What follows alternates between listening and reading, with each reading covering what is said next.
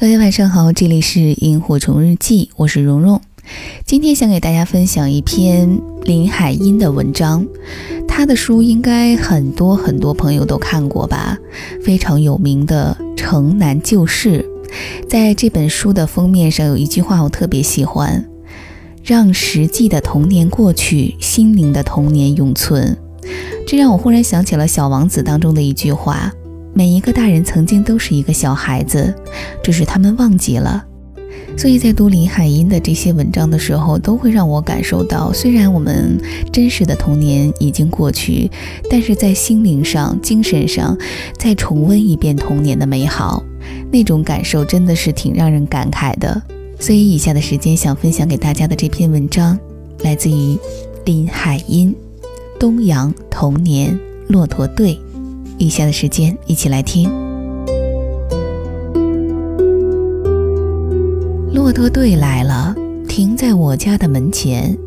他们排列成一长串儿，沉默地站着，等候人们的安排。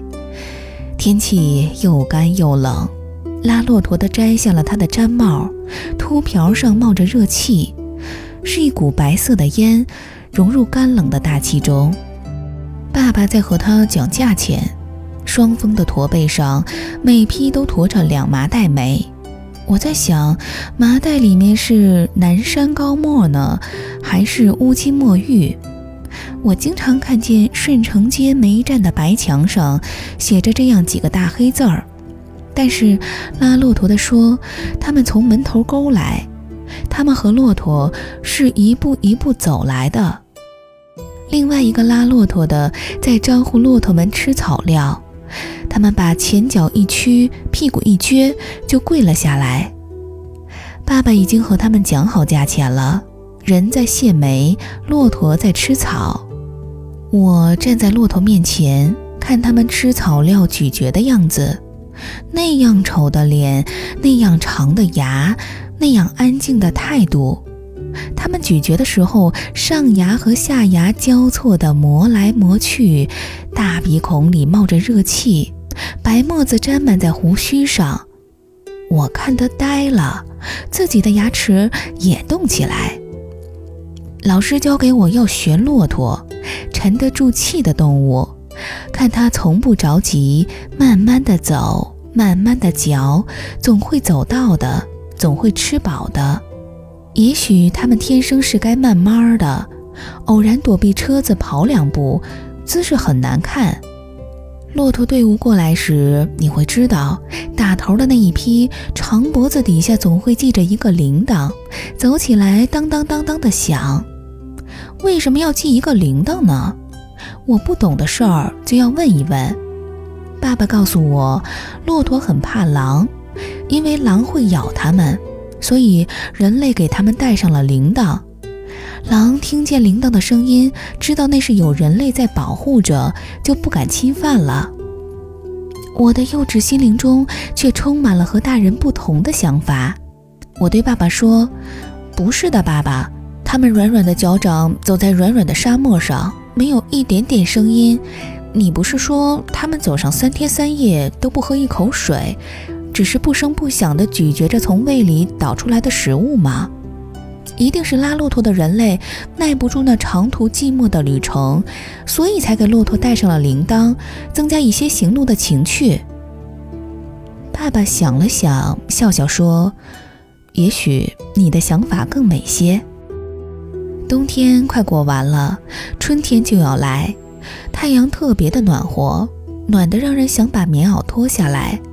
可不是嘛，骆驼也脱掉它的旧驼绒袍子啦，它的毛皮一大块一大块从身上掉下来，垂在肚皮底下。我真想拿把剪刀替它们剪一剪，因为那太不整齐了。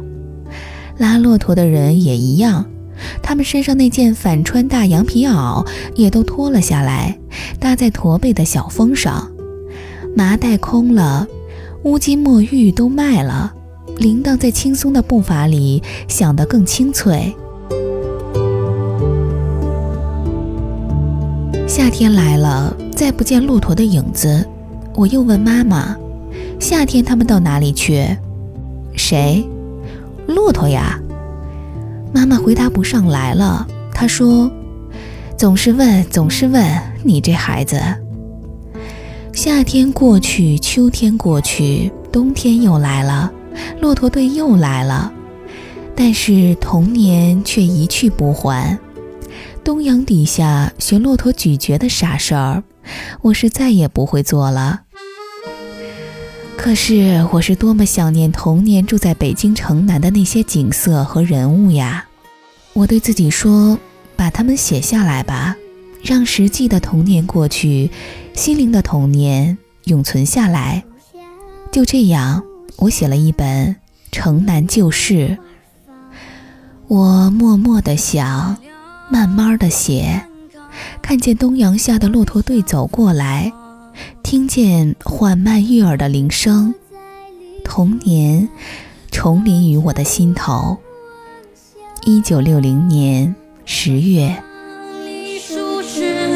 问哪里花香？